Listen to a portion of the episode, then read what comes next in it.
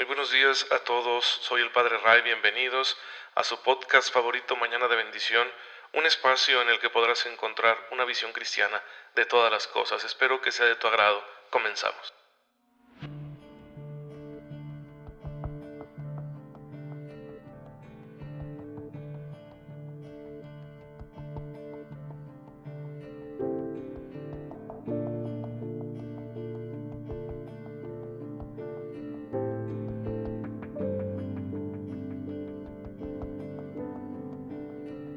Muy feliz lunes a todos. Espero que los que inician su semana laboral el día de hoy pues estén bien descansaditos, bien preparados y nada de San Lunes, nada de andar con pereza, nada de estarnos quejando. El Señor nos dará la gracia para hacerlo todo bien, hacerlo todo cristianamente, hacerlo todo como a Él le gusta.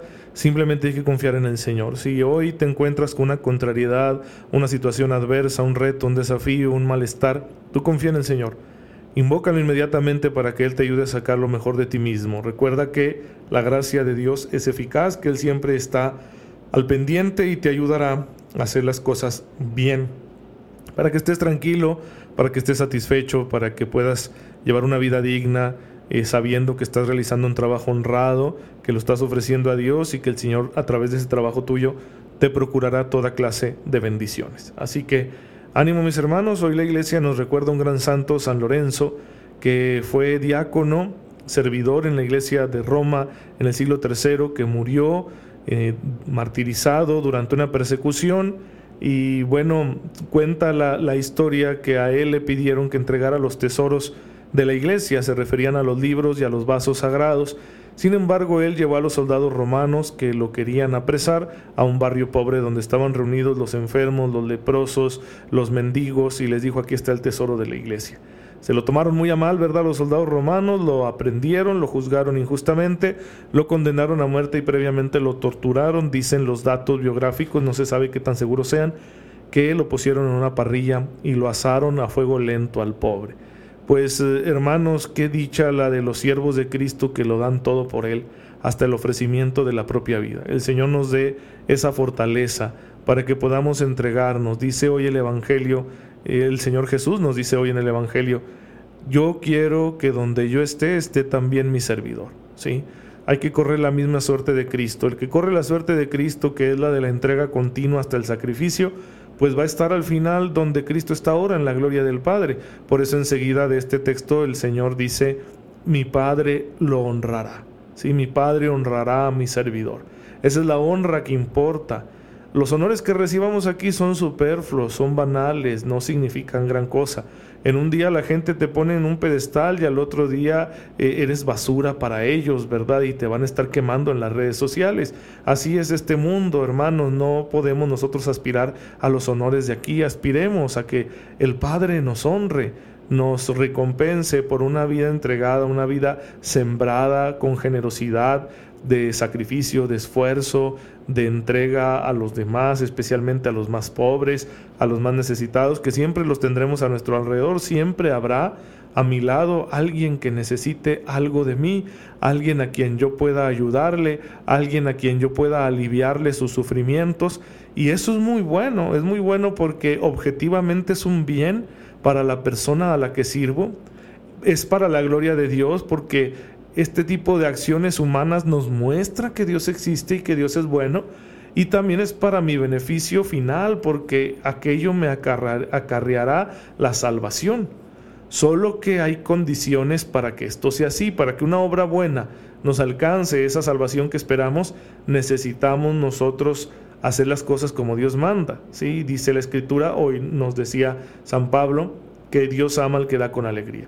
¿sí? Dios ama al que da con alegría. Así que es preciso servir con alegría, no a regañadientes, porque ahí ya nos perdimos la recompensa, no esperando un beneficio terrenal, no esperando algo a cambio, no esperando los aplausos, sino simplemente por hacerle un bien al hermano, que esa sea nuestra satisfacción terrenal y ya después entraremos en la gloria del Padre. Bien hermanos, pues sigamos el ejemplo de este gran santo, y dediquemos nuestra vida al servicio, aún en medio de las circunstancias adversas que podamos hallar, de manera que sirvamos nosotros al Señor todos los días de nuestra vida y así podamos encontrar nuestra recompensa en el cielo. Y pues para ser santos, hermanos, para ir al cielo, no hay duda de que tenemos nosotros que eh, respetar la ley moral. Y es lo que estamos viendo aquí en Mañana de Bendición, siguiendo el Catecismo en la Iglesia Católica.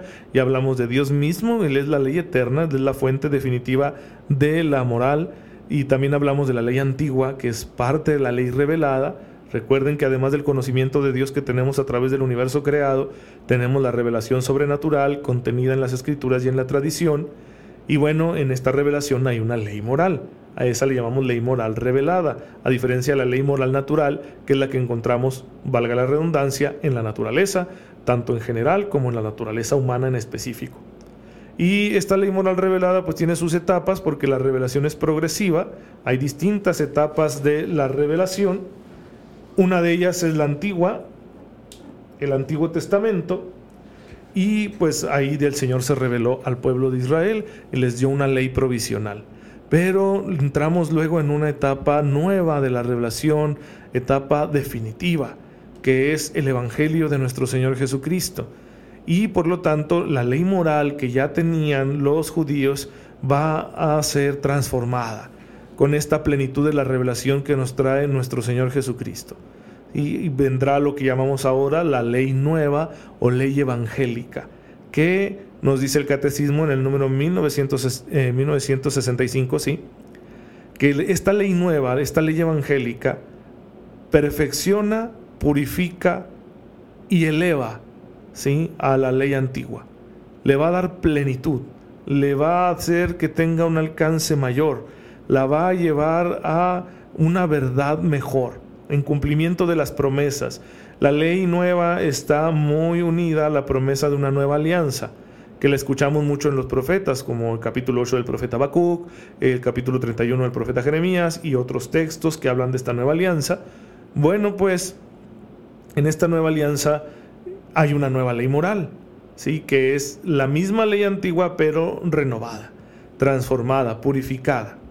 En primer lugar, es purificada de adherencias culturales, temporales, provisionales que no son definitivas, que respondieron a un tiempo. Por otro lado, es elevada a un sentido mayor. Sí, ahora no se tratará con la ley moral de buscar el simple equilibrio en las relaciones sociales, ahora se buscará el amor, la caridad, que supera los límites de ese equilibrio, ¿no? Por ejemplo, una ley equilibrada para evitar la venganza era aquella de ojo por ojo, diente por diente. Pero Jesús nos va a decir, no, yo les digo, ustedes cuando les peguen una mejilla pongan la otra. Nos está llevando a amar al que nos ofende, amar incluso al que nos hace daño, hacerle el bien al que nos hace daño. Eh, para eso se necesita una libertad enorme y es que Cristo ha venido a liberarnos del egoísmo, del pecado, del afán de resolver las cosas mundanamente según los impulsos de nuestras pasiones y nos va a pedir que actuemos según el Espíritu de Dios que vive en nosotros. Por eso, otro dato del que tendremos que hablar mucho cuando estemos enseñando esta dimensión moral del Evangelio, de la doctrina de Jesucristo, será la acción interior de la gracia. El Espíritu Santo actúa dentro de nosotros para darnos esa libertad con la cual nosotros vamos a poner por obra esta enseñanza tan exigente del Evangelio que eleva a la ley antigua a un sentido mayor para que no nos quedemos en límites, para que no nos limitemos. Si la misericordia de Dios quedaba, perdón, si la misericordia que Dios pedía al pueblo de Israel quedaba la mejor escondida bajo ciertos límites, ahora esta misericordia que nos pide Dios ya no tiene esos límites. Se trata de ser misericordiosos sin límites. Esto claro que cuesta entenderlo y por eso vamos a irlo profundizando para que no nos queden dudas, entenderlo en el mejor de los sentidos, pero sí que nos quede claro esta elevación, esta subida de grado de una ley a otra, de la ley del Antiguo Testamento a la ley del Nuevo Testamento. La ley de Cristo nos va a ayudar a entender que muchos aspectos de la ley quedan como abrogados, ¿sí? Como que ya no son necesarios. ¿Por qué? Porque corresponden a situaciones temporales, provisionales, si respondieron a un tiempo, a una etapa en la formación del pueblo de Israel, pues ya ahora estamos en una situación nueva en la cual la gracia de Dios va a ser compartida no solo por los judíos, sino por todos los pueblos. ¿sí? por todas las naciones. Todas las naciones serán ahora herederas de la acción salvífica de Cristo. Todas serán receptoras del Evangelio. Todas estarán llamadas a formar parte del nuevo Israel, el nuevo pueblo de Dios que es la iglesia. Sin la comunión con Cristo no se puede observar esta ley moral. Yo no puedo cumplir con los mandamientos nuevos, ¿sí? Yo no puedo cumplir con las exigencias del Evangelio, con la justicia que el Evangelio me pide practicar, sin la comunión con Cristo. La comunión con Cristo es la garantía para poder llevar esa vida de entrega, esa vida de sacrificio, esa vida de servicio, esa vida de práctica de la misericordia. Es la condición esencial. Es decir, a la nueva ley moral la tendrá que acompañar una nueva espiritualidad. Una espiritualidad que supera el distanciamiento que sentía el israelita de su Dios que supera esa reverencia que no le permitía al israelita acercarse a la presencia divina, que supera el conformismo que daba eh, la confianza en lo ritual, en lo cultual, la confianza en la observancia estricta de las normas exteriores. Eso daba una, una falsa seguridad a los, a los judíos. Bueno, hay que superar ese conformismo para ser discípulos del Señor, para vivir plenamente el Evangelio. Si yo quiero cumplir con todo lo que el Evangelio nos pide, que la esencia de esta nueva moral evangélica se encuentra en el capítulo quinto del el Evangelio de San Mateo, que es el Sermón de la Montaña. Capítulos 5, 6 y 7 vamos a encontrar básicamente la moral de Cristo, ¿sí? la nueva ley, la ley evangélica. Y si queremos nosotros, si la leemos a detalle, vamos a ver que hay cosas muy exigentes. Entonces, si queremos practicar todo eso que Jesús nos enseñó, necesitamos la comunión con Él. A una nueva moral le hace falta una nueva espiritualidad. Esta nueva espiritualidad estará caracterizada por tres puntos. El primero es la filiación divina. Saber que soy hijo de Dios y que puedo invocar a Dios como Padre. El segundo es el perdón de los pecados. De Dios recibo la justificación, no por lo que yo haga, sino por su gracia.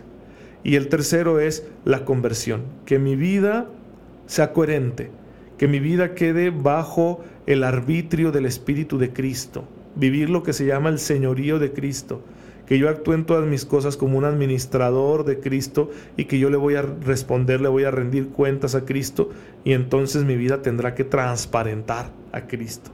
Esos tres puntos son los puntos esenciales de esta nueva espiritualidad que bueno, nos ayudará si la cultivamos con seriedad, si la vivimos como tiene que ser a lo largo de toda nuestra vida, como un proceso de maduración, de madurez en la fe, entonces sí que podremos vivir esas enseñanzas exigentes del Evangelio sí que podremos vivir aquello de ama a tu enemigo, de ora por los que te persiguen, de al que te pide, dale más de lo que te pide, de dar la vida por todos, como Cristo nos enseñó no solo con palabras, sino con su ejemplo. Solamente así, con esa nueva espiritualidad de hijos de Dios, de redimidos por Cristo, podremos nosotros vivir esta nueva moral. Si no, los criterios, los criterios mundanos nos van a traicionar. Por ejemplo, cuando nosotros escuchamos la parábola del buen samaritano, ponemos pretextos. Yo cuando le he predicado, porque fue un hombre que se puso en peligro al auxiliar a alguien que estaba ahí este, todo tirado y golpeado en el camino. La gente me pone pretextos, no, padre, eso es muy peligroso, ¿cómo me voy a detener yo en la carretera, verdad? Me pueden robar, me pueden hacer algo. Se, mm, se, están equivocando, se están yendo por la tangente, no se dan cuenta de lo esencial. Lo esencial de esta parábola no es decirte, haz el bien aunque te pongas en peligro, no. Lo esencial de esta parábola es, haz el bien sin mirar a quién. Porque el, que estaba herido era un judío. Era, era, un hombre que pertenecía a una religión distinta a la del samaritano que iba por el camino. ¿sí? Y sin embargo el samaritano tuvo caridad con el judío. Lo atendió como si fuera uno de los suyos. Pagó para que lo cuidaran. Vio por él, lo rescató. Entonces, esa es la esencia de esta parábola que yo le haga el bien a los demás sin detenerme en los límites de, ah, no, a este no porque no es de mi grupo, ¿sí? Yo voto por este color, yo no voy a andarles ayudando a los del otro color. Yo practico esta religión, yo no voy a compartir mi pan con el de otra religión. Yo soy de este equipo de fútbol, yo no me junto con los de aquel. Esa es la mentalidad mundana que Cristo nos pide superar. Entonces, la ley de Moisés, la ley antigua, la tradición judía, estaba muy limitada, era muy conformista, porque indicaba que el bien se hacía ante todo a los tuyos. Pero ahora en Cristo es no. Aún con el que tengas la mayor diferencia, tú vas a practicar el bien con él y ese es un deber que tienes delante de Dios. Pues bueno, hermanos, así el Señor nos irá enseñando de qué se trata esta ley nueva. Por eso les pido no perderse los siguientes capítulos para que vayamos revisando todas las expresiones que tiene la ley moral y completemos al final una visión de conjunto y pasemos a lo que sigue, que será el análisis de los mandamientos, uno por uno, con el favor de Dios, si Dios nos da vida y salud para que continuemos con este servicio. Gracias, Padre, por el don de la vida, porque nos das tu ley para que no nos desorientemos. Ayúdanos ahora, Señor, con una relación nueva contigo a través de tu Hijo, el que vive y reina por los siglos de los siglos. Amén. El Señor esté con ustedes. La bendición de Dios Todopoderoso, Padre, Hijo y Espíritu Santo, descienda sobre ustedes y los acompañe siempre. Gracias por escucharme esta mañana. Les pido su oración siempre y yo hago lo mismo por todos ustedes. Nos vemos mañana, si Dios lo permite.